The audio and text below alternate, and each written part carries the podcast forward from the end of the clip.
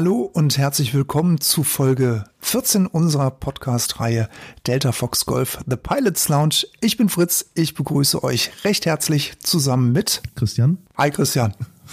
Hi Fritz. Ja, schön, dass ich wieder mit dabei sein darf und ähm, ja, ich hoffe, dass wir heute mal ein Stückchen weiterkommen in unserem neuen Format, was ursprünglich mal geplant war unter dem Stichwort am Limit.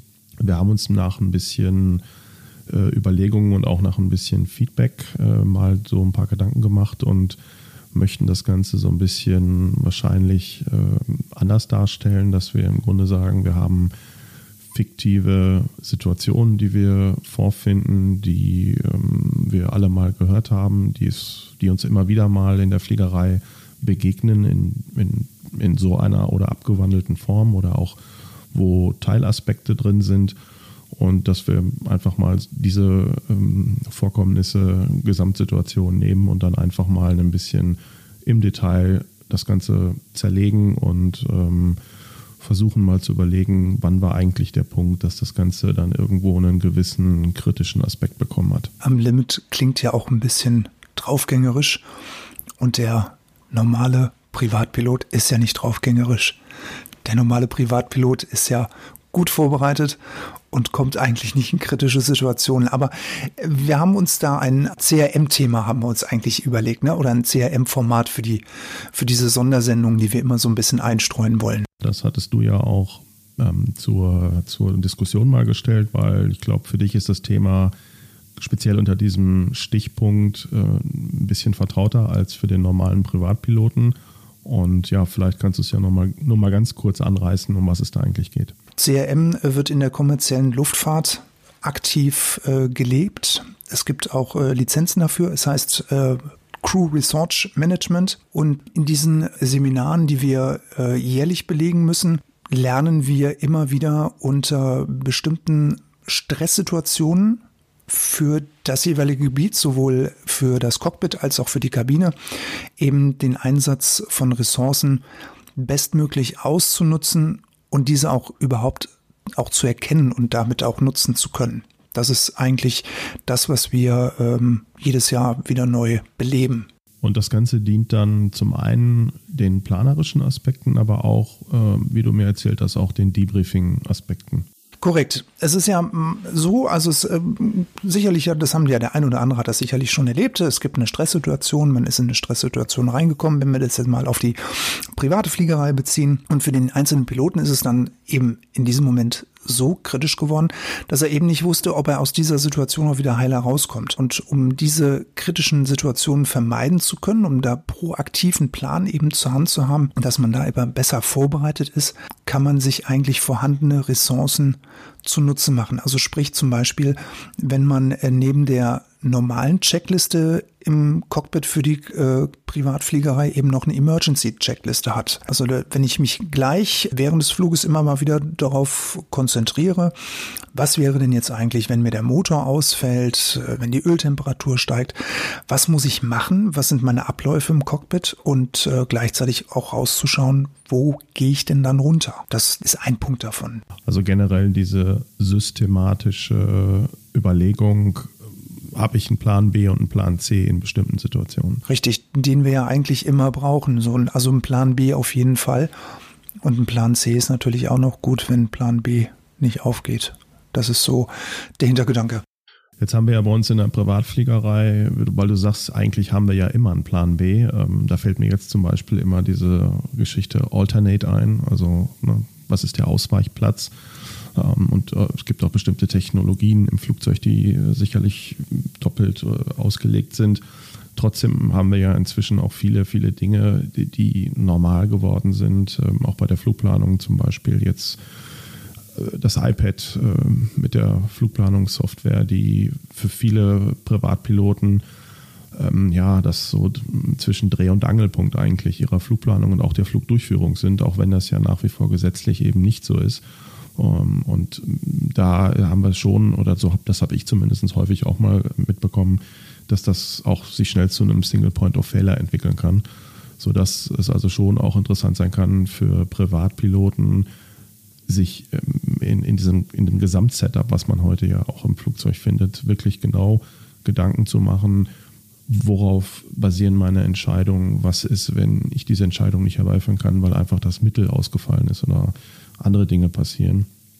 Und äh, deswegen glaube ich, ist das Ganze auch für die oder für den Aspekt äh, aus Sicht eines Privatpiloten dieses ganze Thema eigentlich auch sehr interessant. Weil es ist ja auch so, ne, wie du hast es ja gerade angesprochen, ähm, so ein Flug mit einem Single Pilot ist, ist ja für uns, wenn wir alleine da unterwegs sind, immer viel herausfordernder als jetzt in der kommerziellen Luftfahrt. Ne? Da hast du dann das äh, klassische Zweimann- oder Dreimann-Cockpit auf der Langstrecke und äh, dann gibt's eben den Pilot Flying und auf der anderen Seite gibt's dann den Pilot Monitoring und wie der Name dann schon sagt, der guckt dann eben dem Pilot Flying ja, auf die Finger wäre wär jetzt ein bisschen arrogant, das so zu nennen, aber er guckt einfach mit, dass, dass man Fehler eben schon im Vorfeld vermeidet. Ja, das, das ist einfach so der Hintergedanke. Und die FAA hat eben zu diesem Crew Resource Management, haben die das SRM, das äh, sogenannte Single Pilot Resource Management rausgebracht in ihrem äh, FAA Risk Management Handbook das es da gibt.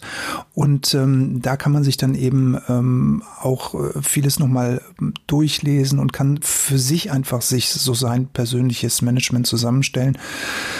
Und äh, ich glaube, dass das ist immer ganz interessant, äh, gerade weil die Amerikaner ja auch gerade auf dem Gebiet sehr weit sind und da auch nochmal viel weiter über den Tellerrand drüber blicken, glaube ich, als wir. Das soll jetzt nicht heißen, dass wir jetzt eine schlechtere Ausbildung haben oder dass unsere ähm, Behörden schlechter ausgebildet sind oder äh, das nicht, aber sie machen sich einfach noch mal viel mehr Gedanken über dieses Was wäre wenn.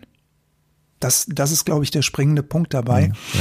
dass ähm, man drüben überm Teich eine and ein anderes Denken dafür hat. Mhm. Ja.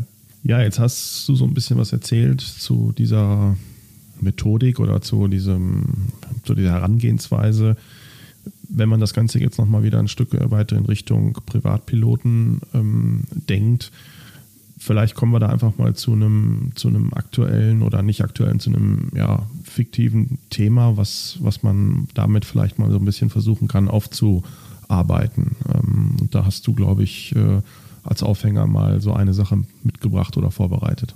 Also ich habe mir mal äh, folgende Geschichte überlegt. Stell dir vor, da, da gibt es einen Flugschüler, äh, der jetzt ähm, in der Flugausbildung ist. Er hat schon so ein bisschen Erfahrung gesammelt ähm, und er geht jetzt im September, geht er jetzt mit seinem, mit seinem Fluglehrer, ähm, will er fliegen gehen. Und die beiden ähm, haben im Vorfeld abgesprochen, dass sie eben einen äh, Flug komplett nach, äh, nach Karte durchführen, weil sie das, äh, den Ausfall des GPS und auch generell der, der Navigationsanlage simulieren wollen, um einfach dem Flugschüler auch mal zu vermitteln, ähm, schau mal, selbst wenn eine Navigationsanlage ausfällt, bist du nicht komplett verloren, du kannst trotzdem fliegen. Jetzt fliegen die beiden los, äh, die wollen von Punkt A zu Punkt B. Als äh, Referenzpunkt hat man sich jetzt eine große Stadt am Rhein ähm, als Orientierungspunkt ausgesucht und 15 Minuten nach dem Start äh, merkt jetzt der Flugschüler, ähm, die Wolkenuntergrenze kommt immer tiefer und ähm, er muss von, sagen wir mal, 3300 Fuß kontinuierlich sinken.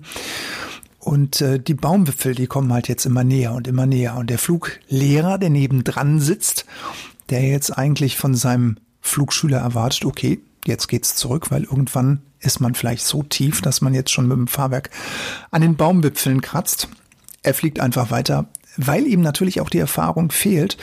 Und auf einmal kommt dann von rechts dann das Kommando I have control und dann wird der 180 geflogen. Man fliegt zu einem anderen Platz. Dort landen die beiden, landen sicher, setzen sich ins Restaurant und führen jetzt für sich persönlich jetzt erstmal ein Feedbackgespräch und ein Debriefing und ähm, müssen dann natürlich nochmal das Wetter checken. Wenn Sie jetzt weiterfliegen zu Ihrem vorherigen Platz, den Sie da eigentlich anfliegen wollten. Ja, und ähm, da ist jetzt, glaube ich, so dieses, ähm, dieser Aha-Effekt da, was, was könnte man aus dieser Situation für sich mitnehmen, weil ich, ähm, Wolken ist ja für uns Sichtflieger immer das größte Problem. Ja, wir müssen ja immer gucken, dass wir da nicht reinfliegen. Und ähm, da glaube ich, kann man so ja. für sich persönlich aus dieser fiktiven Situation kann man so eine Lessons learned rausnehmen. Ich denke, was hier ja auch noch eine gewisse Besonderheit neben den klassischen Ich, ich bin Pilot, fliege das Flugzeug und entscheide Situationen ist, dass wir hier ja auch über eine Ausbildungssituation sprechen. Sprich, dass ähm, wir einen Schüler und einen Lehrer im Cockpit haben und dadurch natürlich vielleicht auch die eine oder andere Situation noch entstehen kann, die nochmal zu einer Besonderheit vielleicht auch so führt. Ne? Also sowohl im Positiven als auch im Negativen Ja. an der Stelle. Ja, also äh, vielleicht äh, das, das Positive, dass wenn jetzt der eine oder andere sagt, oh, warum übertreibt jetzt Fritz gerade so, dass er sagt, oh, wenn der jetzt so tief ist und schon mit dem Fahrwerk in den Bäumen hängt, äh, da muss so der Fluglehrer viel früher eingreifen. Aber vielleicht war das ja gerade der, der, der Punkt, äh, dass der Fluglehrer sehen wollte, wann reagiert denn jetzt eigentlich mein, mein Flugschüler? Weil wenn wir das jetzt einfach mal ein bisschen weiterdenken, irgendwann muss dieser Flugschüler ja auch mal solo Cross Country gehen.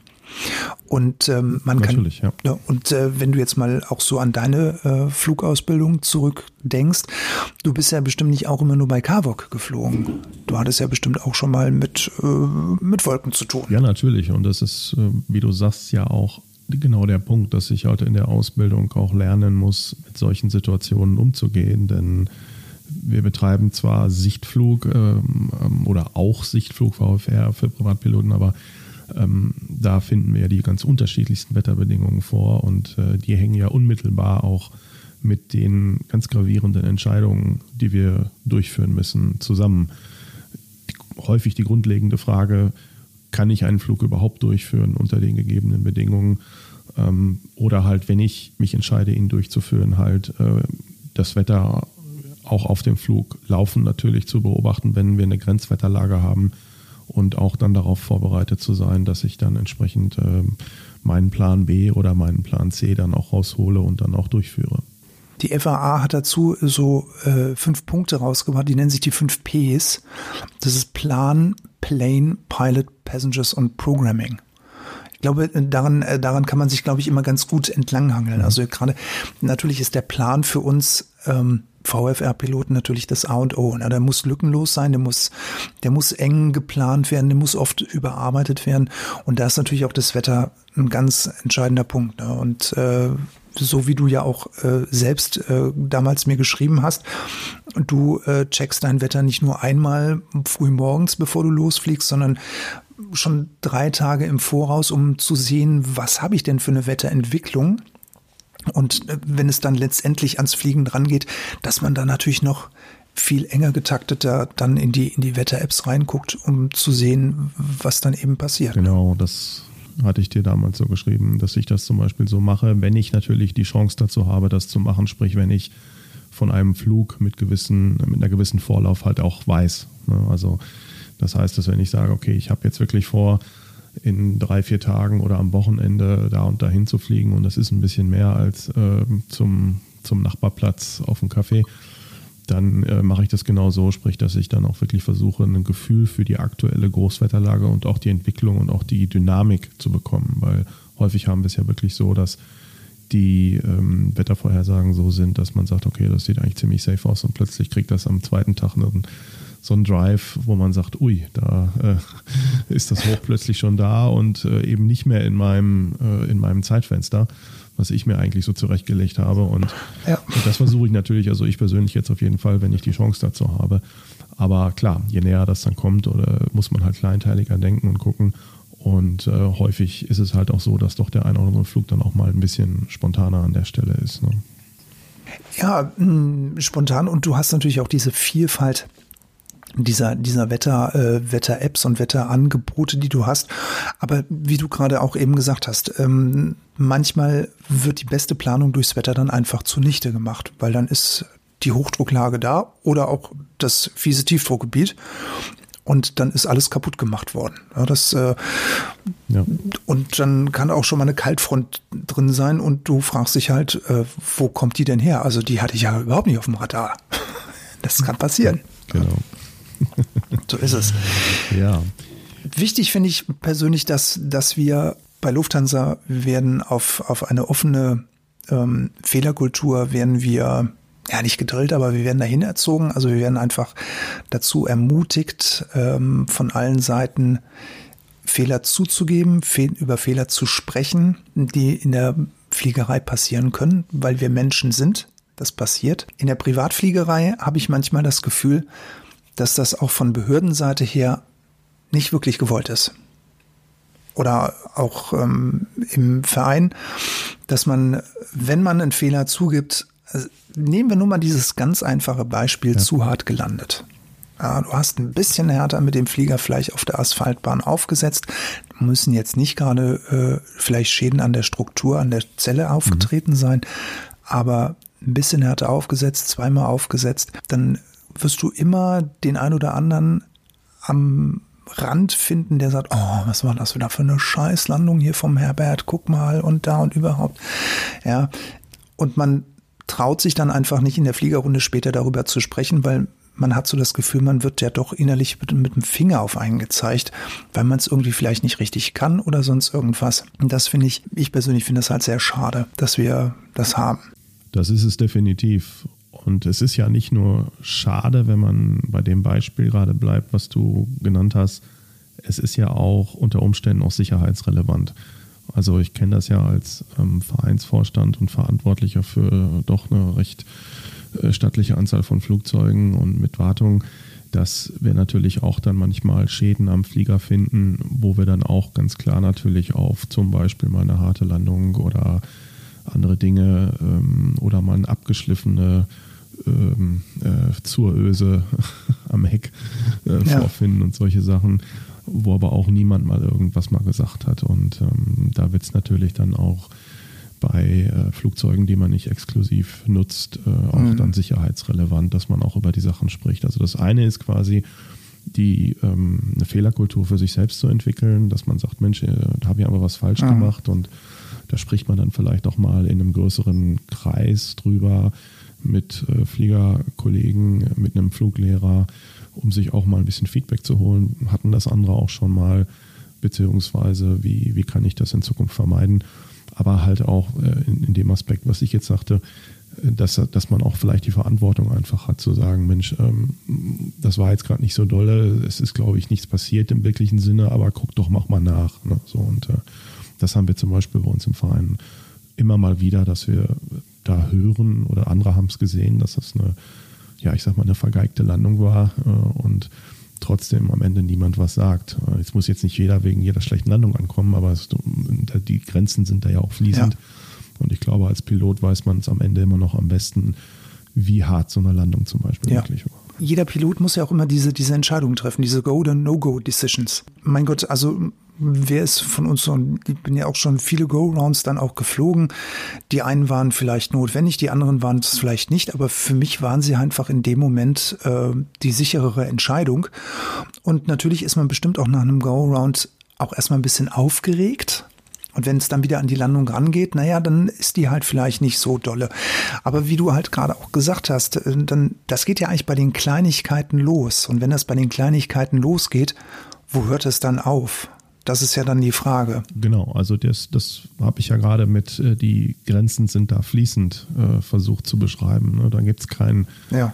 keinen klaren Katalog, wo man jetzt sagen kann, oh, das ist jetzt, das geht nicht mehr oder das geht noch, sondern das ist am Ende ein Misch äh, oder ein, Mix aus sehr vielen Aspekten, die da auf einen als Pilot auch zukommen. Und äh, ja, wo ich dann im Grunde auch aus einem, äh, aus, aus, aus meinem Mix, sag ich mal, die Entscheidung treffen muss, weil jeder Pilot hat einen anderen Erfahrungs- und Trainingsstand ähm, und äh, jeder Pilot hat dadurch durch einen anderen Erfahrungs- und Trainingsstand auch einfach eine andere Sicht auf bestimmte Situationen. Ne? Für den einen sind ein paar Knoten zu viel Seitenwind schon das absolute Super-No-Go.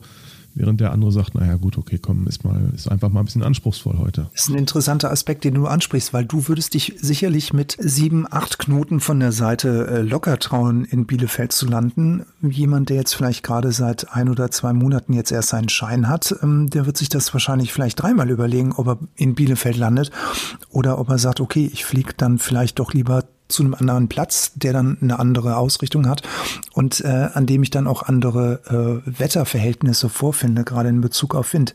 Das, das ist eben auch so eine Sache. Klar, Risiken muss jeder Pilot für sich selber einschätzen, weil der, der da vorne sitzt, der muss es am Schluss rechtfertigen.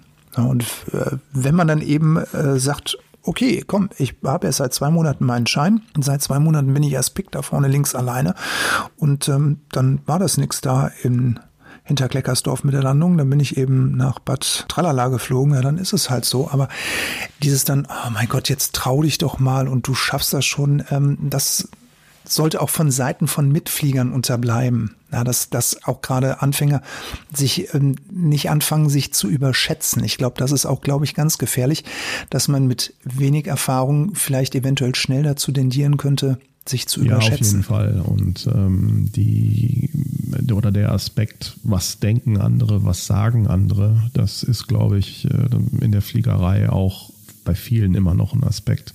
Das hast du ja eben auch schon so angeschnitten ähm, wie gehe ich selber mit meinen ähm, Situationen um in, in der Kommunikation, wie, wie mache ich das, wie lege ich das offen, spreche ich es einfach offen an, in der Hoffnung, ich kriege ein Feedback, äh, um zu hören, aha, okay, das ist nicht nur mir schon passiert, das ist auch anderen passiert. Also ganz so schlimm ist das jetzt offensichtlich nicht. Es kommt immer darauf an, was man am Ende draus macht.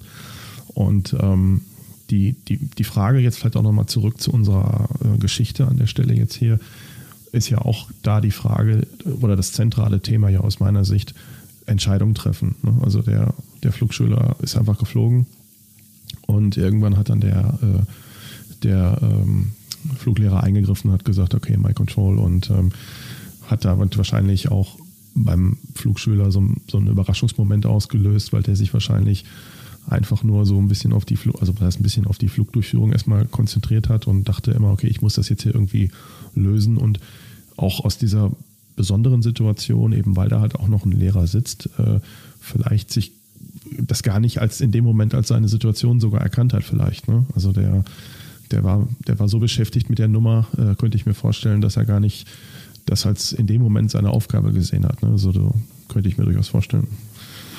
Ja. Da kommt es natürlich auch wieder auf die also Kommunikation. Ich glaube, da kommen auch diese, zum einen auf die Kommunikation und natürlich auch ähm, jetzt versetzen wir uns mal in die, in die Situation. Also du willst einen GPS-Ausfall simulieren, willst jetzt nur nach Karte fliegen, hast jetzt vielleicht, hm, sagen wir mal 12, 13, 14 Stunden auf dem Muster. Das ist ja schon eine Nummer. Also selbst mir würde ein GPS den Puls bestimmt um drei Schläge in die Höhe treiben. Weil es ist ja doch erstmal ungewohnt. Jetzt ist das einer, der keinen Schein hat ähm, jetzt fliegst du los. Jetzt fliegst du nur mit der Karte da auf dem Bein. Guckst raus und du siehst, aha, die Wolken kommen immer tiefer. Naja, jetzt fliege ich erstmal weiter.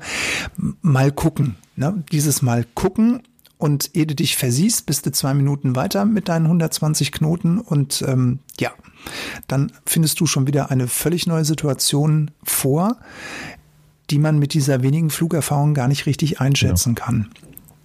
Und ähm, das ist, äh, glaube ich, der wichtige Punkt, dass man, dass man sich schnell darüber im Klaren ist, dass ein 180 oder generell erstmal weg, weg vom, sei es weg vom Platz, sei es weg vom Wetter, die sicherste Möglichkeit ist, um, um sich vielleicht auch erstmal neu zu sortieren und dann zu sagen, so, was habe ich jetzt für Ressourcen, die, die ich nutzen kann sei es FIS, sei es Artis, ne? Genau, also äh, sortieren, Ruhe reinbringen ist, glaube ich, immer nicht so die schlechteste Idee, weil man sonst gerade, wenn man eben, wie schon jetzt so häufig angesprochen, eben nicht die Erfahrung hat mit, ich sag mal, ein Problem ist ja häufig kein Problem. Ähm, für einen nicht erfahrenen mm, ja. äh, Piloten oder Flugschüler kann das natürlich schon ganz anders aussehen, aber grundsätzlich ist erstmal, wenn man ein bisschen Erfahrung hat und eine gute Vorbereitung hat, ist meistens ein Problem, zumindest häufig kein, kein richtig elementares Problem.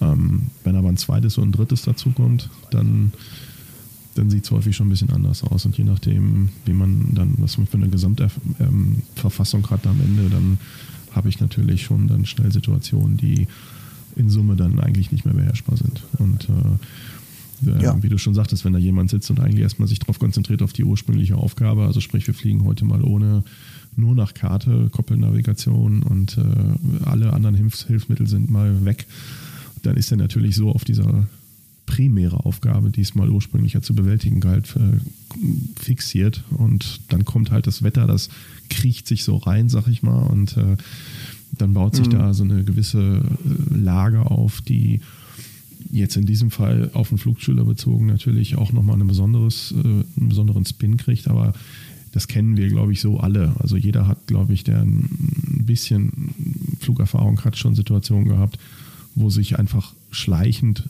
Dinge entwickelt haben, die wir so definitiv nicht vorhergesehen haben. Und da ist ja dann die große ja. Frage, ab wo ist die Stelle, wo ich das erkenne und auch im Grunde dann aktiv beende. Also das ist ja dann wirklich eigentlich so der, der ja, magische Punkt genau. an der Stelle. Genau, und, und dafür dann äh, kann man ja dann eben dieses ähm, Crew Resource Management, wie wir es dann eben haben, dass man das dann eben dafür nutzt, um eben diesen äh, Ressourcen richtig zu nutzen, um dann auch eben irgendwann zu dem Punkt aktiv zu gelangen, dass man sagt, okay, hier ist jetzt Schluss, hier muss ich jetzt eine Entscheidung treffen, diese Go-No-Go-Decision. Was, was habe ich jetzt äh, alles für Fakten? Die, die muss ich mir auflisten. Und dementsprechend muss dann eben die Entscheidung getroffen werden, dass man dann eben auch diese schleichenden Fehler, die du gerade angesprochen hast, dass man die dann eben ausmerzen kann. Ja, also ich, eine falsche Funkfrequenz, das merkst du schnell.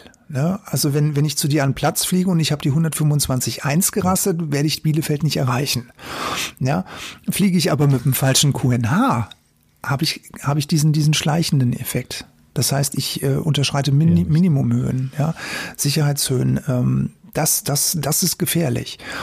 Und äh, um dem entgegenzuwirken, sind diese fünf Ps und auch was sich daraus noch, da steckt ja noch viel mehr dahinter, wenn man das beachtet und danach äh, arbeitet, dann hat man gute Chancen aus, aus so einer gefährlich werdenden Nummer sicheren, äh, sicher wieder rauszukommen. Das denke ich auch. Und wir haben der eine Aspekt, äh, den hattest du auch eben angesprochen, wie, was sind Faktoren, die zum Beispiel die Herbeiführung von Entscheidungen auch im Flug häufig negativ beeinflussen oder verzögern und zwar so massiv verzögern, dass sie sich eben zum Problem entwickeln. Also ich habe das an verschiedenen Stellen immer mal wieder miterlebt, dass wenn man zum Beispiel Passagiere dabei hat, man hat denen einen tollen Flugdach versprochen, äh, hat ein Ziel vor Augen. Was weiß ich, bei uns ist immer häufig die Insel. Und jetzt ist vielleicht die, das Wetter auf der Insel ist super, das wissen wir, das ist relativ stabil und dazwischen gibt es irgendwo ein bisschen Grenzwetterlage und man sagt, komm, wir probieren es trotzdem, wir fliegen mal los. Alles safe, alles, alles legal, aber wir merken trotzdem irgendwo auf dem Weg dahin baut sich auch wieder so eine Lage auf, wo man sagt, eigentlich mein Bauchgefühl sagt mir, das funktioniert heute nicht. Ne? Also zumindest nicht wirklich safe. Und ähm, dann hast du halt hm, so diese Gesamtsituation. Du hast halt Leute im Flugzeug, die selber ja keinen Bezug zur Fliegerei haben. Und ähm, ja, dann eigentlich willst du liefern, auf Deutsch gesagt. Nicht falsch verstehen.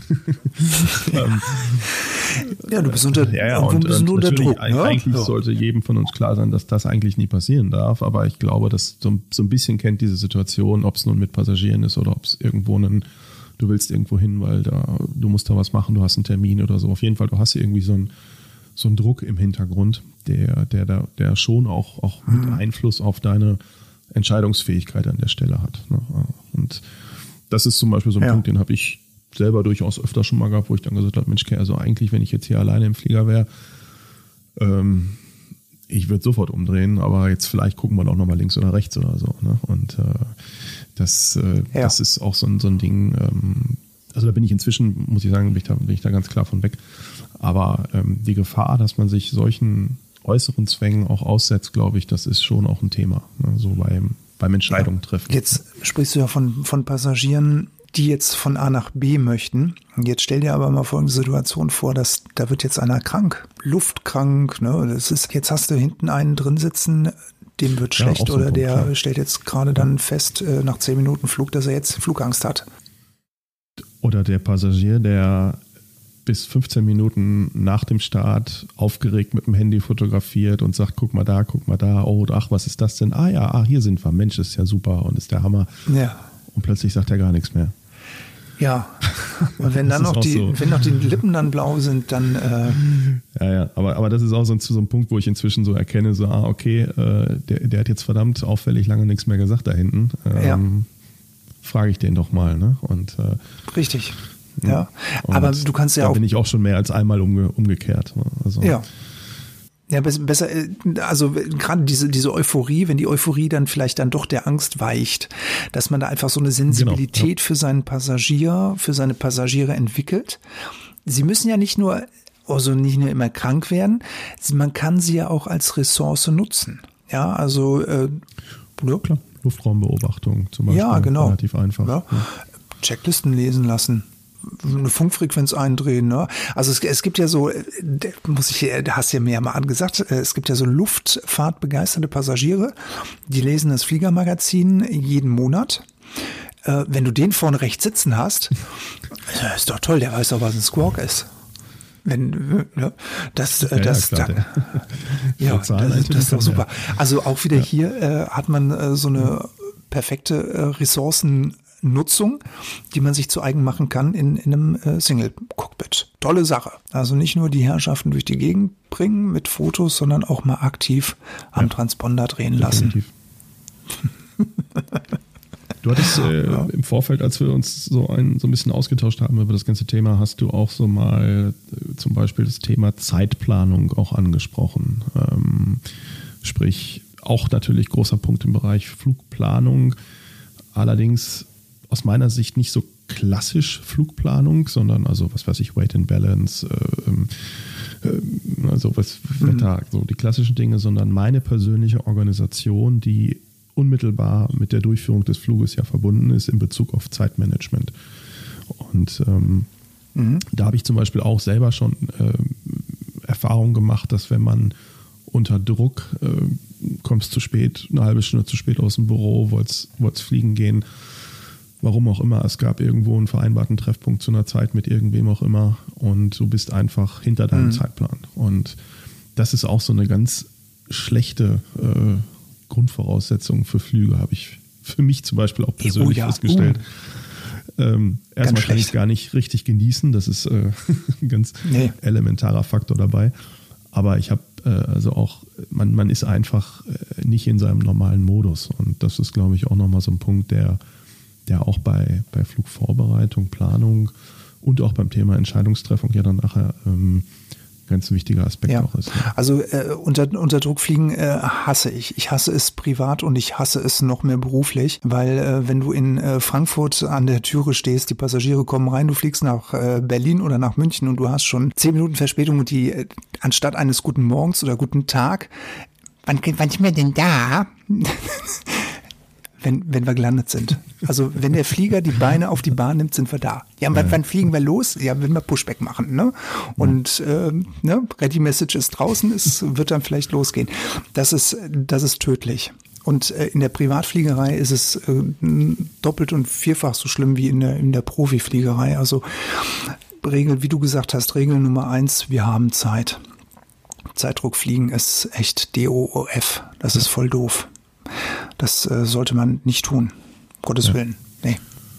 Nee, und das ist, wie gesagt, auch so ein, also man nimmt sich, ich habe es ja gerade schon gesagt, aber man, jetzt mal unabhängig vom, vom Safety-Aspekt, man nimmt sich auch wirklich den Spaß dabei. Ne? Und dafür ist es eigentlich ja. viel zu schön. Ja, also wenn, wenn man sich jetzt so überlegt, dann sitzt du da so gehetzt und abgeschwitzt und, und äh, irgendwie auch ein bisschen fahrig dann da vorne im Cockpit und nee, Nee, das, das soll ja wirklich von Anfang an die Fahrt auch schon zum Airport, äh, soll ja Spaß machen zum Platz.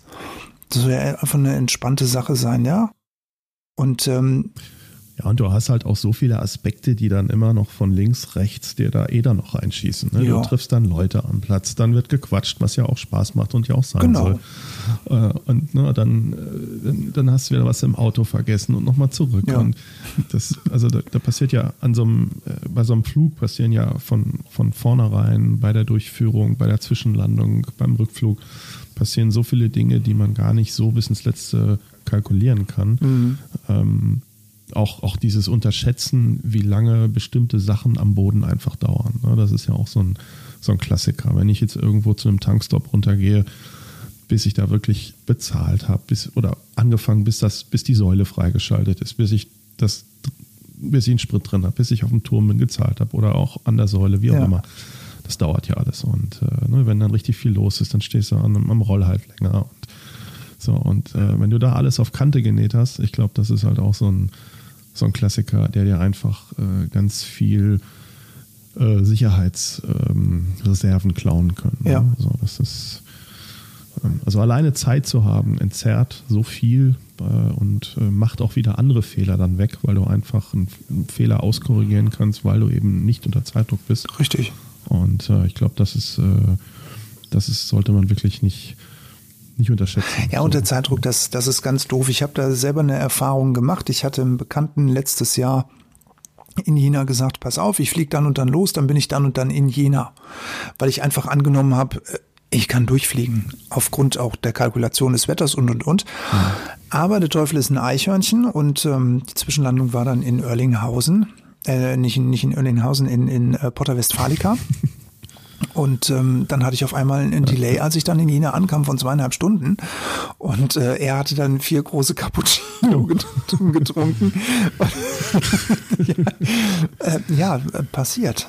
Da musste man dann runtergehen und äh, das war dann einfach so. Und also darauf, das ist zum Beispiel für mich so eine persönliche Erfahrung, dass ich zu den Leuten sage, also ich fliege jetzt los, guck doch mal auf Flightradar nach, wo ich bin eine Uhrzeit möchte ich überhaupt nicht angeben. Ja. Das, da, da bin ich durch. Das ist äh, mache ich nicht mehr. Das mache ich nur noch beruflich, dass ich sagen kann, kannst im Plan nachgucken, wenn der Flieger dann und dann startet. Aber so privat, mh, das ist so eine Lessons learned, die hatte ich, hatte ich mir da rausgenommen. Das ist nicht mehr. Ja, ja. Ja, vielleicht nochmal zurück zu unserem Beispiel. Ähm, dieses, diese Situation was glaubst du, was, was kann man im Fazit da wirklich rausziehen? Was sind so die, die wirklich in diesem Fall auf den Punkt gebrachten Dinge, wo man sagt, das waren eigentlich so die typischen Dinge, wo es anders hätte laufen müssen, entweder im Vorfeld oder bei der Durchführung, wie auch immer? Also zuerst natürlich das große Thema Wetter, dass man vorausschauender proaktiv auch das Wetter beobachtet dass man ähm, sich nochmal jetzt aufgrund. Also das, was wir ganz am Anfang schon gesagt haben, halt im Grunde ja. einfach ein bisschen, ja, den, den ja, die, den Slot größer sehen ne? und, und auch genau. viel, früher anfangen zu beobachten und ein Gefühl ja. fürs Wetter zu kriegen. Am Ende, ich glaube, das beschreibt es wahrscheinlich am, am besten, ein Gefühl ja. Für die Gesamtlage zu kriegen. Genau, das, was ja wieder mit der Flugerfahrung zusammenhängt. Ne? Je mehr Stunden du hast, genau. je, je ja. länger du in der Luft äh, gewesen bist und bist generell, desto größer wird ja auch die Erfahrung von Wetterentwicklung, ähm, die du dann äh, viel besser einschätzen kannst und eben dann auch ähm, viel schneller die Entscheidung triffst, okay, bis hierhin umdrehen, Punkt. Das, also äh, Erfahrung allgemein auf ähm, Planungen auf Meteorologie bezogen und dann eben aber auch ja, ich drück's jetzt mal platt aus, den Arsch in der Hose zu haben, zu sagen, hier wird jetzt der 180 geflogen. Dass man dann mhm. sagt, okay. Bis hierhin, nicht weiter, hier ist vorbei. Ja. Richtig, genau. Dass man sagt, okay, jetzt, oder das Wetter auch umfliegen. Und dann kommt ja auch wieder unsere Planung dann wieder ins Spiel. Ähm, wo war denn mein Alternate? Komme ich da jetzt äh, hin oder hat das schlechte Wetter den auch schon mit verschluckt? Und wenn ich zurückfliege, liegt denn hinten noch ein Alternate? Habe ich da noch was im, im Blick? Das, das sind eben ähm, Sachen, die man oder, sich da rausziehen sollte. Oder an der Stelle zum Beispiel, das habe ich also auch damals in der Ausbildung ähm, beigebracht bekommen, externe Ressourcen nutzen. Ne? Wir haben alle ja den Flight Information Service und wir genau. hören das ja auch alle immer wieder oder haben es auch wahrscheinlich, wenn man ein bisschen länger fliegt, auch selbst gemacht schon mal ähm, Mensch, ja. sagt mir doch mal, wie ist das Wetter denn in Hamburg gerade? Ne? So, was haben wir an Untergrenzen? Was haben wir an Bedeckung und überhaupt? Oder was haben wir für einen Wind und so? Und da sind die ja auch immer sehr behilflich gerne. Und ähm, wenn man da mal so ein, zwei Sachen abfragt, äh, in Relation zu der eigenen Position und Situation gerade, kann man das auch oft nutzen, um nochmal mehr ein Bild von der aktuellen Situation zu bekommen halt auch. Ne? Das, ja, das finde ich einen, äh, einen, super interessanten Aspekt, weil ich ähm, glaube, viele Piloten trauen sich das gar nicht. Vielleicht, ich auch, ja. vielleicht sitzt jetzt der ein oder andere jetzt ähm, da und sagt, nö, das stimmt nicht, also ich traue mich das schon, aber ich könnte mir das gut vorstellen, dass viele einfach nur der Meinung sind, okay, FIS ist vielleicht tatsächlich nur die reine Frequenz, um Verkehrsinformationen zu bekommen, aber so wie du gerade gesagt hast, dann hole ich mir doch mal das Wetter von Hamburg. Ich habe es zum Beispiel im letzten Jahr ähm, gehört, aktuell auf dem Funk, ähm, dass die Leute sich Wetter für Wilhelmshaven geholt haben. Da war ein ganz fieses Tiefdruckgebiet mit Regen und Sturm unterwegs.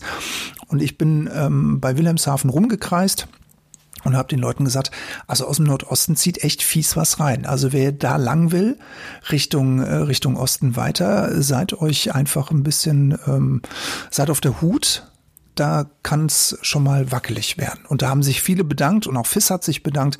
Ich finde, dass das gehört einfach auch zur Airmanship dazu, dass wir uns gegenseitig unterstützen. Richtig, ja. ja. Genau, also auch genau, was du sagst, also äh, bidirektional quasi. Ne? Ja. Also auf der einen Seite nicht nur äh, die Ressource ähm, nutzen, also sie fordern in Anführungsstrichen, sondern gleichzeitig auch vielleicht, wenn ich wirklich irgendwo unterwegs bin, wo, einen, wo eine sehr äh, ähm, heftige Wetterlage ist, die man wirklich so nicht auf dem Schirm hatte, die ruhig auch mal melden, wenn man hört, dass andere ja auch vielleicht schon mal rumfragen oder so. Äh, man, man, man, kriegt das ja über, über so einen Flug mit, wie was so ein bisschen in der Gegend los ist und, und äh, wie viele Fragen da auch reinkommen und dann, dass man auch mal von, von sich aus auch mal durchaus ähm, sich traut, da zu reporten halt. Ne? Genau das ist einfach ähm, Airmanship, wie ich es eben gesagt habe, der gehört einfach dazu. Wir sind alles Kollegen und wir, wir sind äh, glücklich, wenn wir uns gegenseitig helfen können. Ich bin ja auch froh, wenn ich eine, eine Information bekomme, ähm, auch wenn ich irgendwo, ähm, ja, zum Beispiel ähm, Heißluftballone. Ja, wenn man Heißluftballone irgendwo fliegen sieht, dann kann man ja einfach fest sagen, ähm, an meiner aktuellen Position sind hier gerade Heißluftballone, drei Stück, ähm, markante Farben, so und so. Ähm, die sind geschätzte 2000 Fuß unter mir. Einfach aufpassen, liebe Kollegen, die hier lang fliegt. Da freuen die sich. Christian, für die erste Sendung ähm, jetzt über CRM anstatt am Limit, ähm, können wir da ein Fazit jetzt erstmal für uns ziehen, was wir so bisher besprochen haben? Ja, ich denke, dass man das Ganze einfach ein bisschen weiter fassen muss, dass man wir haben ja jetzt im Grunde über viele Aspekte gesprochen, wo wir uns so ein bisschen an diesen 5 Ps lang gehangelt haben, wo ja in jedem einzelnen P sehr viel drinsteckt. Ähm, vieles hat sich um das zentrale Thema vorbereitet sein oder um die zentralen Themen vorbereitet sein, äh, Plan B, Plan C zu haben und vor allen Dingen auch Entscheidungen zu treffen. Mhm. Das, das finden wir ja eigentlich überall wieder. Und das glaube ich, wenn man das so ein bisschen auch, auch mitnimmt äh, und dann auch in Zukunft mal mit dem einen oder anderen konkreteren Thema vielleicht dann äh, versucht aufzubereiten, dann ähm, ja, dann glaube ich, kann man da sicherlich ähm, nochmal so die eine oder andere Sache dann auch etwas in der Tiefe dann mit diesem Hilfsmittel oder ich sag mal mit, äh, mit, mit dieser Herangehensweise, glaube ich, äh, hinterfragen oder auch mal besprechen.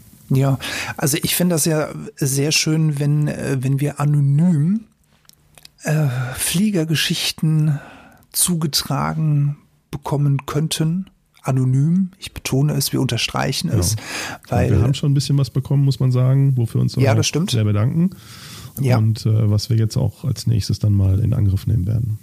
Richtig. Und das möchten wir ja dann auch anhand äh, dieser Struktur dann nochmal aufarbeiten. Also wer sich äh, jetzt, ähm, ja, wie soll man das denn jetzt sagen, wer sich jetzt mutig genug fühlt, klingt ja irgendwie ein bisschen doof, aber wer sich jetzt beflissen fühlt, uns einfach mal eine E-Mail schreiben zu wollen, wer uns, anonym. Wer uns einfach mal so ein bisschen äh, Input zu einer Geschichte geben möchte, die er mal irgendwo aufgeschnappt hat, dann darf er das gerne tun. Genau, ich habe da gehört, als das da genau. mal war. Ne? ja. Aber es, aber es sind ja vielleicht auch so konkrete äh, Punkte, wenn ich da gerade nochmal eingreifen darf. Ähm, ich habe das ja eben auch mal so gesagt. Also jeder von uns hat einfach mit der Zeit Dinge erlebt, die jetzt nicht äh, in, in die Kategorie legal, illegal fallen, sondern die mehr so sind, wo habe ich wirklich Erfahrungen gemacht. Ähm, ich habe ja zum Beispiel zum Thema Zeitmanagement eben was erzählt. Das sind ja so Dinge, wo ich sage, da habe ich gelernt, dass das für meine für meinen Spaß am Fliegen, aber auch für eine sichere Durchführung am Fliegen sich als wirklich elementar wichtig herausgestellt hat. Ja. Und das meine ich mit so ein bisschen, das sind so etwas allgemeinere Herangehensweisen. Ähm, ähm, ja, ich sag mal, Durchführungs-, Flugdurchführungsprozedere, die jeder so für sich entwickelt. Und auch darüber kann man natürlich mal ganz gut reden, wo man sagt, was hat sich eigentlich für jemanden äh, als positiv oder halt auch mit Erfahrung als negativ herausgestellt. Also wir reden nicht über legal, illegale ähm, Einsortierung, sondern auch vor allen Dingen über Erfahrungswerte, die ähm, ja, ich sag mal, eben, äh, die nicht schwarz, nicht weiß sind, sondern da gibt es ganz viel dazwischen ja. natürlich. Ne?